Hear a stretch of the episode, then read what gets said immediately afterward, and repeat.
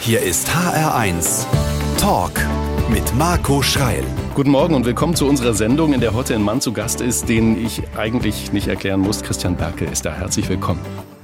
Der Schauspieler Christian Berkel, der inzwischen eben Autor und Schriftsteller ist. Das zweite Werk haben Sie jetzt gerade vorgelegt. Wie schön ist es eigentlich, als Schriftsteller begrüßt zu werden? Sehr, sehr schön.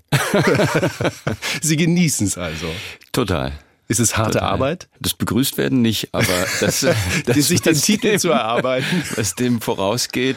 Es ist natürlich Arbeit, aber es ist einfach eine wunderschöne Arbeit. Hm. Über diese Arbeit sprechen wir auch heute Vormittag mit dem Schriftsteller und Schauspieler Christian Berkel, der unser Gast ist. Christian Berkel ist unser Gast heute im HR1 Talk, der einen Roman geschrieben hat, den zweiten, Ada heißt der. Und ich habe gerade schon festgestellt, es ist natürlich, oder wir haben festgestellt, natürlich etwas Autobiografisches dabei. Christian findet aber nicht statt, sondern es ist Ada. Christian findet am Rande ein bisschen statt. Es gibt ja die Figur, er taucht nur nicht als Christian in dem Sinne auf, sondern es gibt die Figur Sputnik. Sputnik wird 1957 geboren. Mhm. Da gibt es eine gewisse Parallele und bekommt den Spitznamen Sputnik, weil damals, paar Wochen vor seiner Geburt, tatsächlich der erste Sputnik in den Weltraum gejagt wurde. Unter diesem Zeichen ist er in gewisser Weise geboren. Das ist ja auch der Beginn dieses Wirtschaftswunders. Es führt langsam rein in die 60er Jahre, aber die Ader ist zu dem Zeitpunkt eben schon zwölf Jahre alt und kommt langsam in die Pubertät mhm. und das ist eine ganz andere Geschichte. Das Redaktionsteam hat sich mit Ada beschäftigt, hat sich mit Ihnen beschäftigt und wir sind uns einig, Christian Berke, der Schriftsteller, kann sich sehr gut in diese Frauenfigur eindenken. Sie beschäftigen sich wirklich mit dem weiblichen Seelenleben, mit Abtreibung, die Jungferung, mit wie nah darf man sich kommen. Wo kommt das her bei Ihnen?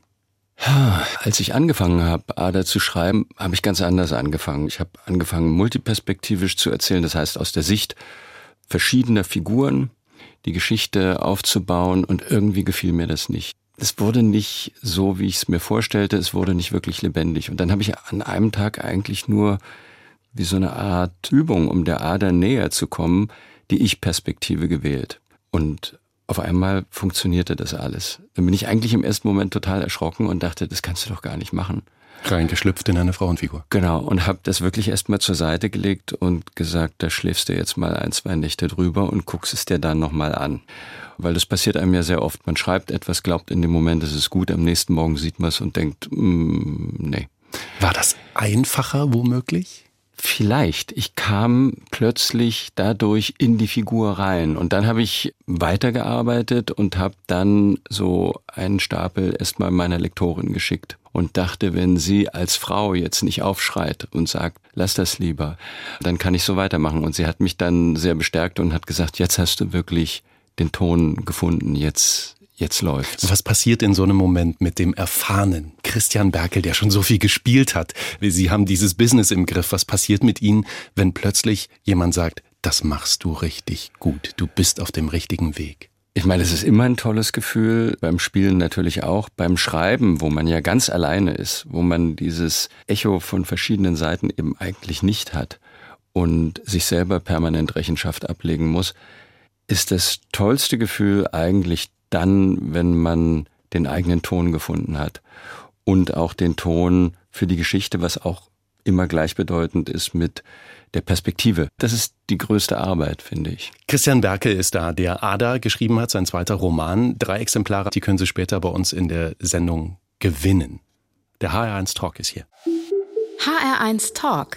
Mit Marco Schreider und mit dem Schauspieler und Autor Christian Berkel. Und jetzt hören wir erstmal Wunschmusik. Die Rolling Stones, The Last Time. Wer das Buch liest, wird's verstehen. Sagen Sie noch zwei Sätze. Warum ist der Titel so toll? Das ist wirklich der erste Titel, den die Stones beim Konzert, bei ihrem ersten Konzert in Berlin 1965 in der Waldbühne gesungen haben. Und Ada besucht auch dieses Konzert. Und dieses Konzert hat insofern eine große Rolle gespielt, äh, als damals, äh, es wurde leider sehr schnell abgebrochen von der Polizei.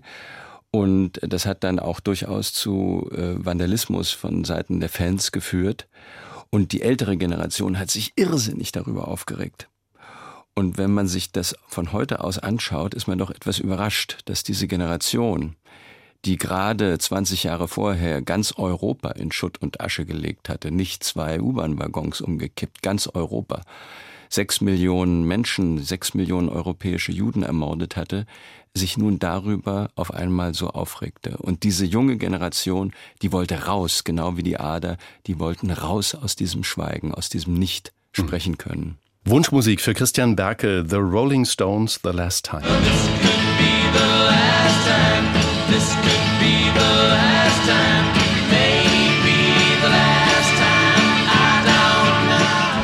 Christian Berke ist zu Gast heute im HR1 Talk, den wir unter anderem aus 14 Jahren der Kriminalist im ZDF kennen. Viele Filme hat er gemacht. Ich sage jetzt nur mal das Experiment der Untergang, die Sturmflut. International haben sie auch gespielt bei Inglourious Bastards und bei Operation Valkyrie. Ist äh, das eigentlich ein Traumberuf, dass Sie Schauspieler geworden sind? Ja, absolut. Also ich habe den Traum sehr, sehr früh geträumt und wann ging der los? Mit sechs. Als ich das erste Mal im Theater gewesen bin. Äh, das war im Kindertheater die Abenteuer von Tom Sawyer und Huckleberry Finn. Da war es sofort um mich geschehen. Äh, ich, ich habe diese Möglichkeit gesehen, in andere Welten einzutauchen. Und damals, ganz naiv natürlich, ich habe gedacht, die Leute, die da oben stehen, die machen das alles. Äh, also, also die sind das wirklich. Die sind das wirklich oder die haben das erfunden, habe hm. ich gedacht. Ich wusste ja nicht, dass es Regisseure gibt. Ich wusste nicht, dass es Autoren gibt. All das wusste ich nicht. Ich dachte, wenn die das da oben spielen, also ich habe nicht gedacht, die sind die Figuren. Das war mir schon klar, dass die das spielen, aber ich dachte, die erzählen mir diese Geschichte, also haben sie das auch alles erfunden. Hm. Das kam erst sehr viel später, dass ich begriff, dass da auch noch andere Leute beteiligt sind. Sie haben ja relativ zeitig dann auch angefangen, wirklich zu spielen, mit 19, wenn mich nicht alles täuscht. Wer, wer, wer hat Sie denn an die Hand genommen? Also wer hat denn diesen kindlichen Traum erkannt und umgesetzt? Ich habe dann sehr früh angefangen, in Frankreich schon. Ich bin ja mit 14 nach Paris, bin dort zur Schule gegangen, habe dort dann auch schon Schauspielunterricht genommen. Ich brannte so sehr dafür, das habe ich mir immer alles selber organisiert. Ich habe die Leute angeschrieben, ich habe die genervt, ich bin dahin gegangen. Als ich dann zurückkam mit 16 nach Berlin, habe ich dort äh, neben der Schule weiter Schauspielunterricht genommen, habe meine Prüfungen parallel abgelegt und als ich das Abitur, also beziehungsweise ich habe dann das französische Abitur gemacht, das BAC, ähm, machte, beziehungsweise drei Monate davor hatte ich schon meine Abschlussprüfung in der Tasche. Mhm. Und äh, fing dann auch während des Abiturs schon an, meinen ersten Film zu drehen und dann ging es ans Theater. Das heißt, Sie waren fleißig? Ja, wobei ich das gar nicht so erlebt habe. Fleißig sein, arbeiten, das, das klingt ja immer so, als würde man bestimmte Pflichten erfüllen. Die Frage ist ja nur, wie erlebt man das? Und ich habe das immer als einen unglaublichen Luxus erlebt. Ich kann und darf das machen, was ich, was mir wirklich Freude macht, was mir, was mir viel bedeutet. Und ich kann davon auch noch leben. Mhm. Also ich muss gar nicht darüber nachdenken, was mein Hobby ist oder so. Äh, ich, ich, ich habe die Dinge, die ich gern mache, zu meinem Beruf gemacht. Und wenn man sie jetzt liest, muss ich sagen, ähm, und eben diesen, diesen einfühlsamen ähm, Menschen irgendwie hinter diesen Worten spürt und weiß, dass sie häufig spielen, der Schurke, der Offizier, wenn es international ist, ja. ähm, dass sie Helmut Schmidt sind, ja, ja. Dann, äh, dann muss ja die Frage gestattet sein, wie, wie sehr sie sich verändern müssen für das, was sie dann da spielen. Was heißt verändern?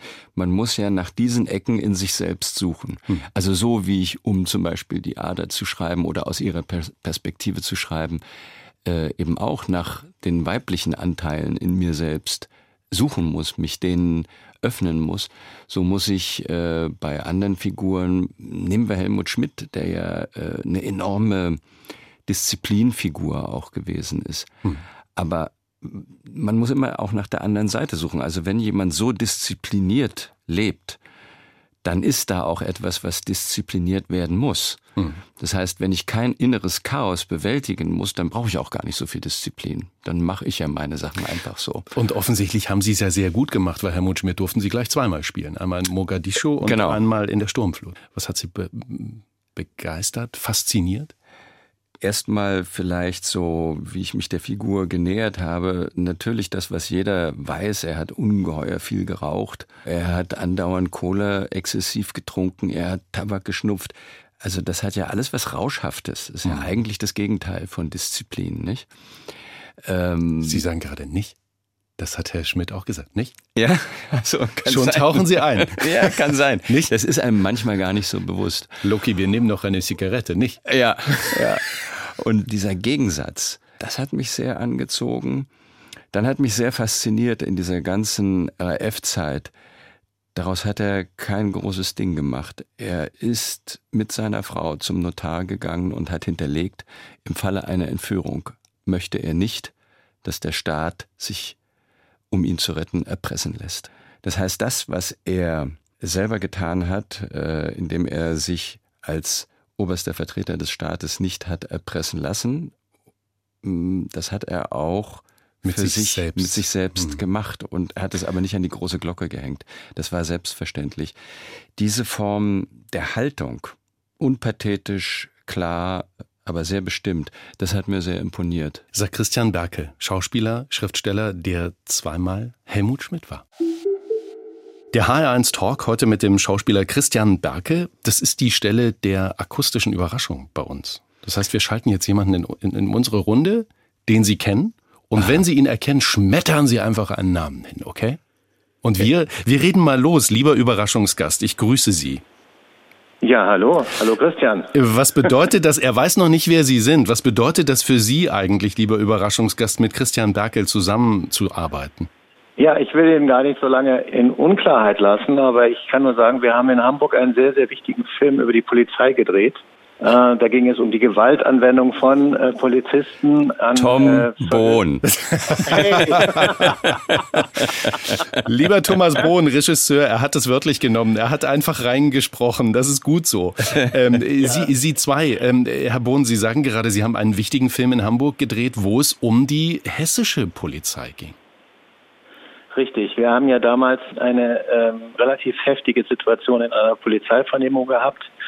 Da wurde der Junge von Metzler entführt und ähm, da hat ein Polizist äh, sozusagen Folter angewandt, um das Versteck dieses Jungen zu erfahren.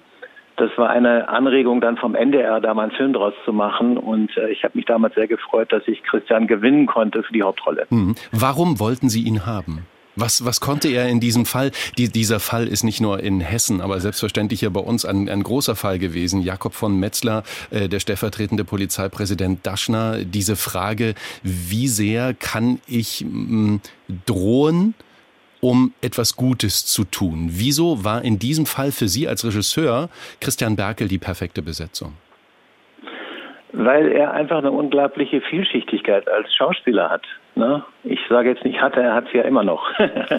und damals äh, war das eine, eine ganz wesentliche Frage, wen kann man besetzen, der diese, ähm, diese Range hat nicht, als Schauspieler. Es gibt ja nur wirklich sehr viele gute Schauspieler in Deutschland und es gibt auch sehr viele, die eine ordentliche Range haben. Und da gehörte Christian zu und wir haben uns ja äh, dann auch getroffen und haben einfach mal geredet, wir zwei. Es waren auch zwei andere Kollegen Hm. im Gespräch. Und äh, Christian war für mich äh, sofort sehr überzeugend und wir haben uns vorher nicht gekannt. Wir sind uns aber dann auch in dem Gespräch sehr schnell nahe gekommen und wir haben gemerkt, dass wir das Professionelle beide sehr schätzen, beide auch das Emotionale sehr schätzen.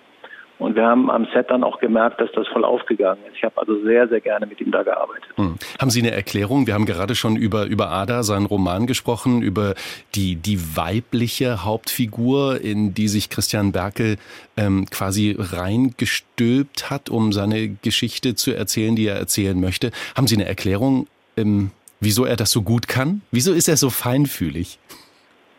Also das äh, hängt, glaube ich, dann doch von seinen Eltern und auch dem mit äh, zusammen, was er mitgekriegt hat, nämlich eine hohe Sensibilität. Das ist ja eine unglaubliche Qualität. Ich gehe davon aus, dass eigentlich jeder, der gut schauspielern kann, diese Sensibilität hat, weil das äh, sich hineinversetzen in andere Rollen ist ja auch wichtig. Ist ja gar nicht immer so wichtig, dass es immer die eigene Rolle ist, nicht, dass er als Mann sich dann eben als Mann fühlt, sondern er muss sich auch, wenn er mit einer Frau spielt, natürlich in die Gefühle dieser Frau hineinversetzen können, Mhm. um eben äh, als als Akteur dann richtig äh, auf sie einzugehen. Christian ist ein sehr sensibler, ein sehr straighter und ein ein sehr äh, bewusster Mensch. Und ähm, das ist eigentlich eine Voraussetzung dafür, um wirklich kreativ viel leisten zu können. Er hört zu. Und äh, ich erröte hier äh, auf der anderen Seite fast so stark wie das Rotlicht. Äh, Ach, das glaube ich dir nicht. auf Sendung, lieber Tom. Nein, Nein aber ich, ich kann das wirklich nur äh, zurückgeben. Das war eine, eine ganz, ganz tolle Zusammenarbeit. Und das Besondere an dieser Figur war ja, äh, äh, jemanden spielen zu dürfen, der diese Ambivalenz mitbringen muss. Also auf der einen Seite die Frage, was mache ich, um dieses Leben zu retten? Er entscheidet sich tatsächlich für den Weg, äh, also Folter wäre vielleicht ein etwas zu großes Wort, aber Androhen. Das. Androhen äh, von Folter. Und wir haben wahnsinnig viel darüber geredet. Was ist eigentlich der richtige Weg? Mhm. Darf das legal sein oder nicht? Ich würde immer sagen, und Tom war, glaube ich, auch der Meinung, nein, legalisiert werden darf sowas auf gar keinen Fall. Und die Frage aber wir war ja, wünschen darf es bestraft uns, werden? Ja, aber wir wünschen uns jemanden, der bereit ist, um Leben zu retten, diesen Weg des zivilen Ungehorsams zu gehen. Hm. Also das sozusagen auf seine eigene Kappe zu nehmen. Das ist schön, dass wir da nochmal drüber reden konnten. Dieser Film aus 2006, ich glaube, man kann sich den immer irgendwie wieder angucken. Christian Berkel spielt und äh, Tom Bohn hatte Regie damals. Ähm, Herr Bohn, ganz schnell noch, ich weiß, äh, Tatort, damit kennen Sie sich aus. Er macht jetzt den Kriminalisten nicht mehr, also äh, äh, vielleicht hat er Kapazität. Der wird doch ein toller Tatortkommissar, oder? Also Christian, Christian weiß es ja. Ich habe ihm das schon damals gesagt. Ne? Da hat er noch gar nicht den Kriminalisten gespielt. Da habe ich ihm gesagt, Mann, Christian, du wärst der ideale Tatortkommissar. Und das lassen wir einfach mal so stehen und lassen ihn drüber nachdenken, oder? Ich fände das wunderbar. Ich weiß nicht, ob der Hessische Rundfunk noch Kapazitäten frei hat, aber wenn Christian spielt, Anruf genügt, ich komme. Wir, wir, geben es weiter. Lieber Tom Bohn, herzlichen Dank. Schönes Wochenende. Gerne. Vielen Dank, Tom. Tschüss. So, bei uns gibt es jetzt um elf die Nachrichten, dann reden wir weiter. Und der Hinweis ähm, für alle, die sich womöglich jetzt erst eingeschaltet haben, dieses Gespräch in ganzer Länge gibt es nochmal zum Nachhören in der ARD Audiothek. Da gibt es den HR1 Talk als Podcast. Unser tolles Gespräch machen wir gleich weiter. Christian Berke. HR1 Talk. Und mit dem Schauspieler Christian Berkel, der jetzt ein zweites Buch geschrieben hat, sein Roman heißt Ada. Was lesen Sie eigentlich gerade selbst? Das interessiert mich. Ich habe gerade gelesen von Ivan Krastev. Jetzt muss ich mal ganz kurz nachdenken. Der Titel ist, glaube ich, ist heute schon morgen und also ähnlich. Also das ist ein schmales Buch über die Covid-Situation. Was macht das mit unserer Gesellschaft? Was macht das mit uns? Ist einer der entscheidenden politischen Denker im Moment ein ganz faszinierender Kopf. Das mhm. habe ich gerade gelesen und im Moment lese ich von Delphine de Vigan eine wahre Geschichte. Ein Roman über die Grenzen zwischen Wirklichkeit und Fiktion, der fast thrillerhafte Aspekte annimmt. Das ist die Geschichte einer Frau, die einen sehr großen Erfolg gehabt hat, also hat sie auch wirklich gehabt, diese Autorin, mit dem Roman, der davor lag und der eine Familiengeschichte ist oder die Geschichte ihrer Mutter eigentlich. Und nun lernt sie beim Signieren von Büchern einen Tag später eine Frau kennen. Und zwischen ihr und dieser Frau entspinnt sich etwas ganz Merkwürdiges. Und schon macht Christian Berkel, der ein Buch vorgelegt hat, Werbung für ein ganz anderes Buch. So schnell kann es gehen im ja. Leben. Christian ja. Berkel ist zu Gast im HR1 Talk noch bis 12. Wir sind beim Fragebogen. Der Schauspieler Christian Berkel ist im HR1 Talk. Das ist total einfach, weil ich liefere so Halbsätze und Sie machen sie bitte zu Ende. Okay. Mein liebstes Privileg als bekannte Person ist. Ähm, der Rückzug. Das müssen Sie erklären. Naja, äh, wie heißt es so schön? Ich glaube, Martin Walser hat es mal gesagt, nichts ist ohne sein Gegenteil wahr. Also man erlebt sozusagen, das ist ja auch toll, äh, das Bad in der Menge, man, ähm, das wäre ja Quatsch zu behaupten, man würde als Schauspieler nicht erkannt werden wollen. Natürlich mhm. will man das, ist ja auch ein Ausdruck dafür, dass man mit seiner Arbeit ankommt. Aber gleichzeitig brauche ich natürlich diesen Rückzug, um äh, die Akkus wieder aufzufüllen, um auch wieder ähm, den Kopf zu öffnen, die Emotionen zu öffnen, diesen Raum, in dem ich wieder was Neues machen kann. Mhm. Ich hasse es, wenn Leute unbescheiden sind, egoistisch sind und sich nicht bemühen, ihr Bestes zu geben. Das Schwierige an der Demokratie ist, die Auseinandersetzung. Jetzt kommt was ganz Wichtiges. Da warten die Stammhörer des HR1 Talk drauf. Ein halbes Pfund Butter kostet ungefähr. Ein halbes Pfund, äh, äh, ja, kommt drauf an, zwei Euro, Komma. Mhm. Blumenwiese oder Skipiste? Tja, ich würde jetzt gerne oder normalerweise würde ich sagen Skipiste, aber seit ich mir auf sehr unangenehme Weise das Bein gebrochen habe, fahre ich leider nicht mehr Ski. Wie lange ist das her? Hm, das ist jetzt sogar, ja, das war 2000 zwölf, ja, 1. Januar, glaube ich, oder 2. Januar 2012 und war wirklich sehr fies. Tom Cruise. Ein Energie- und Disziplinbündel. Also es hat mich sehr fasziniert, mit welcher Leidenschaft und Kraft auch er diese Arbeit angegangen ist und dabei gleichzeitig immer so ein bisschen die Mutter der Kompanie war. Das heißt, er hat unglaublich darauf geachtet, dass alle optimale Bedingungen vorfinden, um ihr Bestes zu geben. Weil er bei Operation Valkyrie auch Produzent war, glaube ich, ne? Ja, ich glaube, das ist ja in irgendeiner Weise immer. Er ist ja hm. der, der einzige Schauspieler, soweit ich weiß, weltweit, der auch äh, Mitinhaber eines Studios ist. Hm. Wie nah kommt also United, man, wie, wie nah kommt man diesen Superstars eigentlich? Wenn Sie in so einem internationalen Film mitdrehen, wie muss ich mir das vorstellen? Dürfen Sie den einfach so ansprechen? Darf man mal am Trailer klopfen und sagen, hi Tom? Ja, also an, an Trailer klopfen, das macht man natürlich nicht. Das mache ich auch äh, in Deutschland nicht, weil da ziehen hm. sich die Leute ja zurück, wollen sich konzentrieren.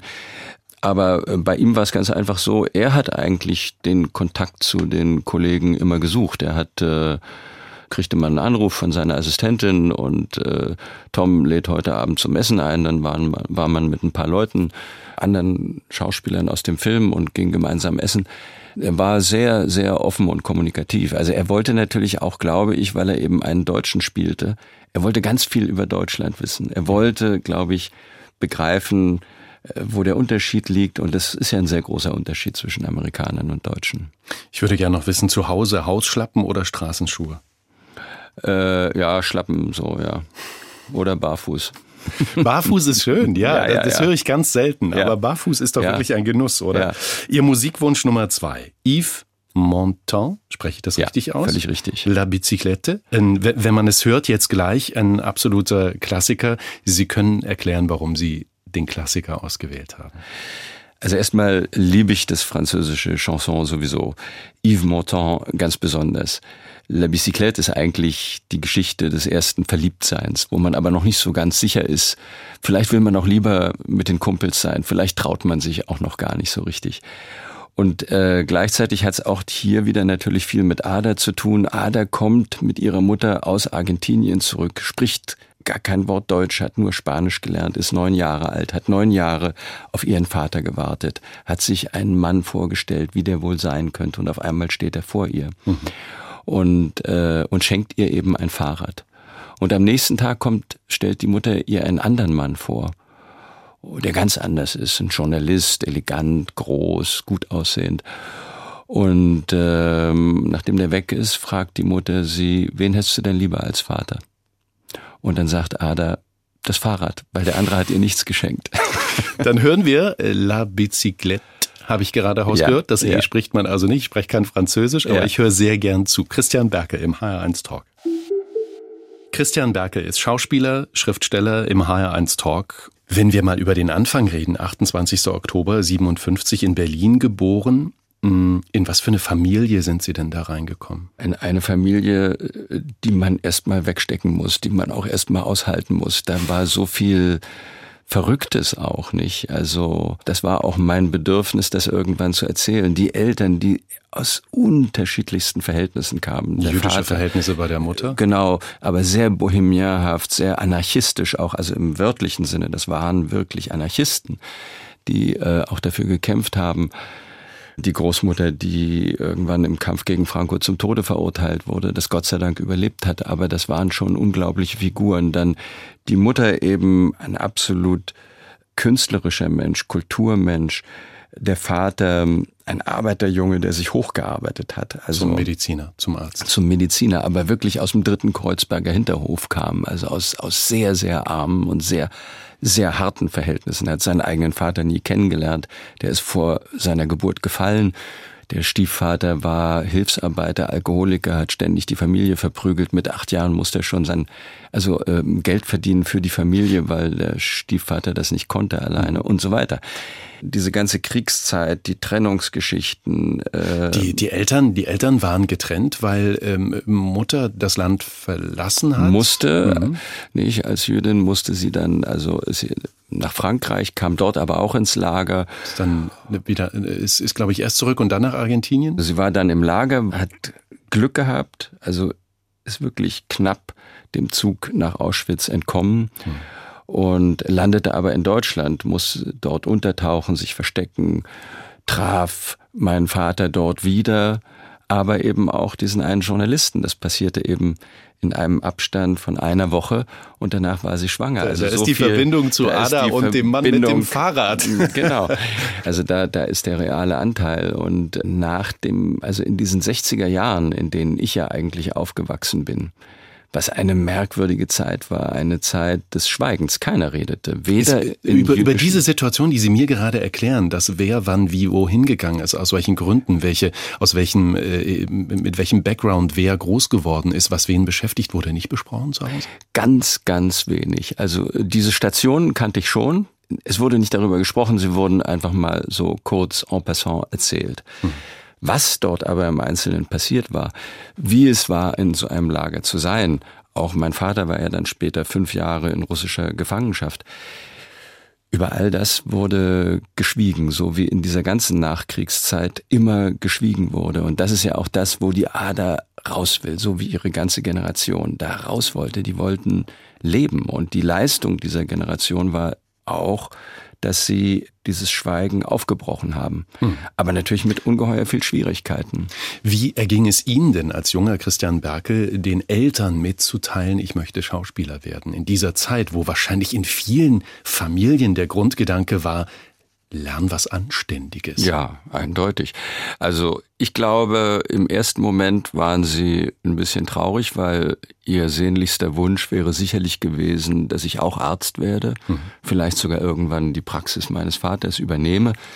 Meine Mutter hat einmal so im Scherz gesagt, als sie merkte, das wird jetzt wirklich ernst, da war ich so 14, also wenn du das machst, dann verfluche ich den Tag, an dem ich dir deine erste Theaterkarte äh, gekauft habe. Aber es war auch mehr so im Scherz gesagt. Mein Vater hat mich dann einmal so zur Seite genommen und hat gesagt, überleg dir das gut. Das ist eine sehr unsichere Sache und wenn du keinen Erfolg hast, dann ist das sehr hart. Eine klare Aussage. Klare Aussage.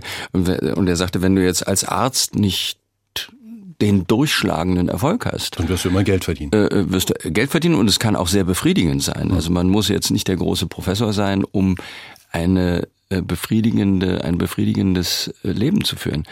Das hat mir eingeleuchtet, aber es hat mich nicht beeindruckt. Und nicht daran gehindert. Und nicht daran gehindert. Ja. Christian Berke ist zu Gast im HR1 Talk. HR1 Talk. Mit Marco Schreil und mein Gast ist Christian Berke. Ob Sie es glauben oder nicht, ist es Premiere für mich an dieser Stelle. Ich moderiere diese Sendung 13 Jahre und es hat sich noch niemand Heintje gewünscht. und jetzt kommen Sie und sagen, ich möchte gern Mama hören. Das ist mein Musikwunsch. Genau. Und auch das müssen Sie bitte einordnen. Ja. Der Witz dieser Zeit, dieser 60er Jahre war, dass es eben wirklich diese zwei Extreme gab. Es gab auf der einen Seite die Stones, und es gab auf der anderen Seite Heinche. Mhm. Und äh, das waren zwei verschiedene Generationen auch, die das eine oder das andere mochten. Und das Verrückte an diesem Lied Mama ist, äh, also Heinche, der Junge, in dem Roman wird irgendwann über ihn gesagt, äh, ein früh vergreistes Kind. Also der war so erwachsen, dass es einem eigentlich äh, mit 13 oder ich weiß nicht, wie alt er war, die Schuhe auszog beim Hingucken. Aber dieses Lied kam aus der Nazi-Zeit. Das wissen viele nicht. Die Leute, die das dann in den 60er Jahren mit äh, geschwollener Brust gehört und mitgesungen, und mitgesungen haben, haben ich glaube, denen war zum Teil gar nicht bewusst, was sie da singen. Es stand auch für dieses Wirtschaftswunder, für dieses nicht in seinem Aufbau, in seinem nach vorne Streben gestört werden wollen. Mhm. Für das Bedürfnis nach einer heilen Welt und dagegen stand eine Jugend, die äh, genau das Gegenteil wollte. Und dieses Aufeinanderprallen sozusagen der Stones und Heinche, das hat auch viel mit dem Roman zu tun, mit den zwei Welten dieses Romans. Ja, die Stones haben wir vorhin schon gehört.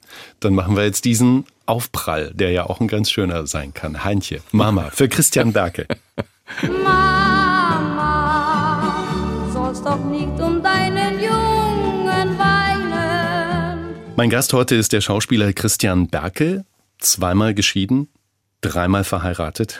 Seit 2011 mit äh, der Schauspielerin Andrea Sawatzki. Seit über 20 Jahren sind sie ein Paar. Und ganz häufig, wenn man sich auf sie vorbereitet und so ins Pressearchiv eintaucht, wird vom Traumpaar geschrieben. Ähm, wie bewerten Sie das, dieses Wort Traumpaar? Naja, das ist ja das, was andere über uns sagen und das ist natürlich eine Projektion.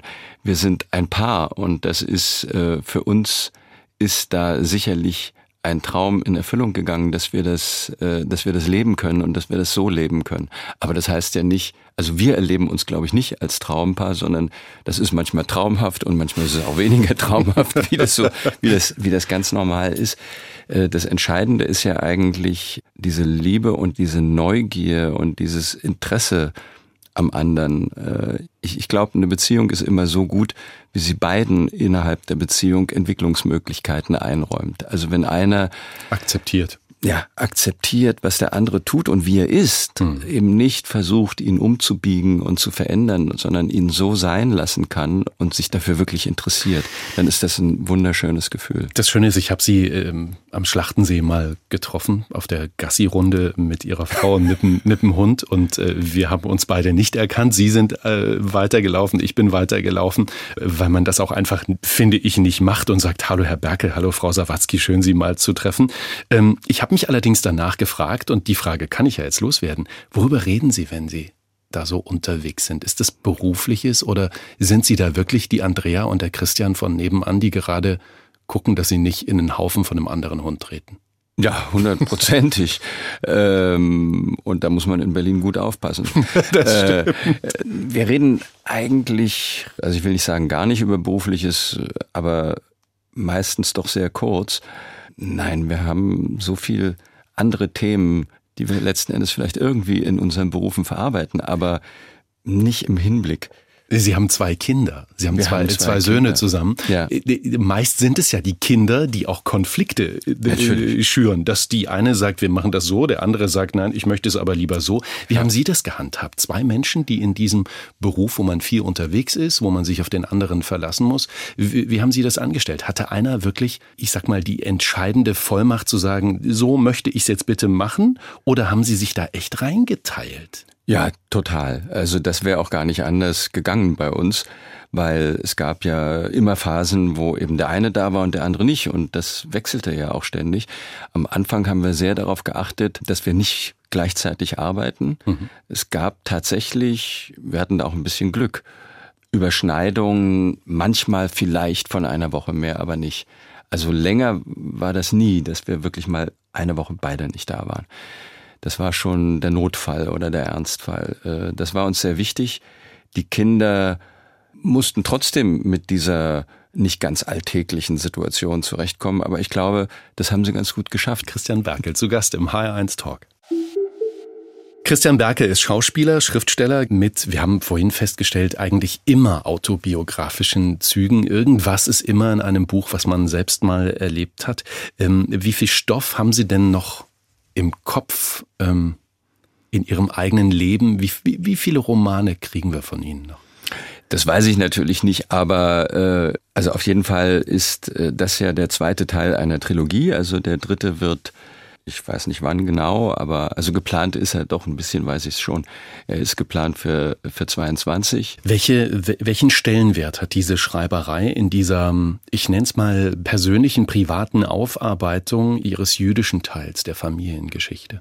Ein ganz wichtiger Teil. Ich bin, glaube ich, der Einzige in der Familie, der sich irgendwann angefangen hat, wirklich so intensiv mit dem Judentum oder mit seiner Geschichte in dem Zusammenhang auseinanderzusetzen. Warum das so ist, kann ich nicht sagen. Also bei mir war es irgendwann ein großes Bedürfnis. Ich habe immer das Gefühl, die ganz entscheidenden Veränderungen im Leben oder die Dinge, auf die man sich plötzlich einlässt, äh, steuert man nicht wirklich. Das passiert. Ich weiß, als ich das erste Mal durch Freunde in eine Synagoge kam, als ich das erste Mal eine Bar Mitzvah miterlebt habe, hat mich das emotional unglaublich berührt und es war auch ein Gefühl von, von Heimat, obwohl ich so gar nicht aufgewachsen war. Mhm. Und es war auch ein, ein, Bedauern, dass dieser Teil meiner Identität, dass ich den, dass ich damit eben nicht aufgewachsen bin, nicht sozialisiert wurde. Das war schon traurig. Mhm. Und weil Sie so offen und klar damit umgehen, mit diesen jüdischen Wurzeln, ähm, aber auch mit dem äh, katholischen Background, ähm, werden Sie auf ähm, eine Liste gesetzt der sogenannten Verräter der weißen Rasse. Als ich das gelesen habe in der Vorbereitung, wusste ich damit nicht umzugehen, wie viel Gefahr, wie viel Bedrohung und wie viel von denk nicht drüber nach dahinter steckt. Wie ist es für Sie, wenn Sie betroffen sind? Ja, also ich meine, kein Mensch, das, äh, also die Liste hat mich erstmal an sich schockiert. Nicht? Auf dieser Liste sind äh, eine ganze Menge Leute, da ist auch die Bundeskanzlerin, der Außenminister, aber alle Menschen entweder jüdischen Glaubens oder mit jüdischen Wurzeln sind also auch noch durch einen Davidstern äh, gekennzeichnet. Das hätte ich mir vor einigen Jahren überhaupt nicht träumen lassen, dass es sowas in unserem Land geben könnte. Und diese Veränderung die es wahrzunehmen. Welche Gefahr davon ausgeht oder nicht ausgeht, das kann keiner wirklich beurteilen. Ich war relativ schockiert, als Journalisten versucht haben, diese Seite löschen zu lassen, sich ans Bundesinnenministerium gewandt haben, sich ans Justizministerium gewandt haben und von beiden Ministerien die Antwort bekamen, man könne äh, nicht unmittelbar einen antisemitischen Hintergrund erkennen wo ich dachte, ja, was braucht's denn dann noch, um das zu erkennen? Und ähm, eine Person auch aus dem Bundesinnenministerium hat das etwas anders formuliert, hat dann gesagt, doch, doch, das ist, das sei schon antisemitisch. Allerdings äh, hätte, hätten die ermittelnden Behörden keine wirkliche Gefahr für die Person erkennen können. Woran macht jemand das fest? Das sind irgendwelche Erfahrungswerte, die können falsch sein, die können richtig sein. Ich finde es ein Skandal, dass so eine Seite nicht sofort aus dem Netz genommen wird. Es ist diesen Journalisten dann letztlich gelungen, über den Umweg des Jugendschutzes. Also der Jugendschutz, der greift in unserem Land noch äh, immerhin. Und gut, dass wir es besprechen können, immer wieder darauf hinzuweisen, dass es solche Tendenzen auch in unserer Nachbarschaft gibt. Ja, wir müssen uns darüber im Klaren sein, der Unterschied zwischen Demokraten und Faschisten ist ganz simpel. Der Faschist kündigt an, was er vorhat, im Gegensatz zum Demokraten. Der Demokrat muss Mehrheiten beschaffen. Insofern mh, hm, überlegt er sich, ob er unpopuläre Dinge tatsächlich äußert. Äh, wenn jemand ein Diktator, wenn er erstmal an der Macht ist, muss er sich überhaupt nicht mehr rechtfertigen. Und insofern kann man sich darauf verlassen, dass er das sagen wird, was er vorhat. Insofern sollte man diese Leute immer ernst nehmen. Immer ernst nehmen. Christian Berke ist unser Gast. Die können sich schon mal überlegen, am Ende unserer Sendung darf man immer etwas auswendig aufsagen. Und in der Zwischenzeit ähm, können Sie das Buch von Christian Berke gewinnen, wenn Sie mir die Frage beantworten, welchen bedeutenden deutschen Politiker Christian Berke gleich zweimal dargestellt hat. Das ist total einfach. 0800 155 mal die 1 oder h1.de. Ähm, das Auswendige. Gibt es eine Zeile, einen Vers, den Sie uns gern mitgeben möchten? Naja, es gibt einen Satz, äh, der irgendwo auch ein Motto sein könnte für Ada, weil in Ada gibt es natürlich bei aller Ernsthaftigkeit des Themas auch immer wieder, glaube ich, sehr, äh, sehr komische Situationen. Und wir brauchen diese Situationen und äh, da gibt es einen französischen Philosophen, Henri Bergson, der hat den wunderbaren Satz geschrieben in einem Essay über das Lachen. Lachen ist momentane Anästhesie des Herzens.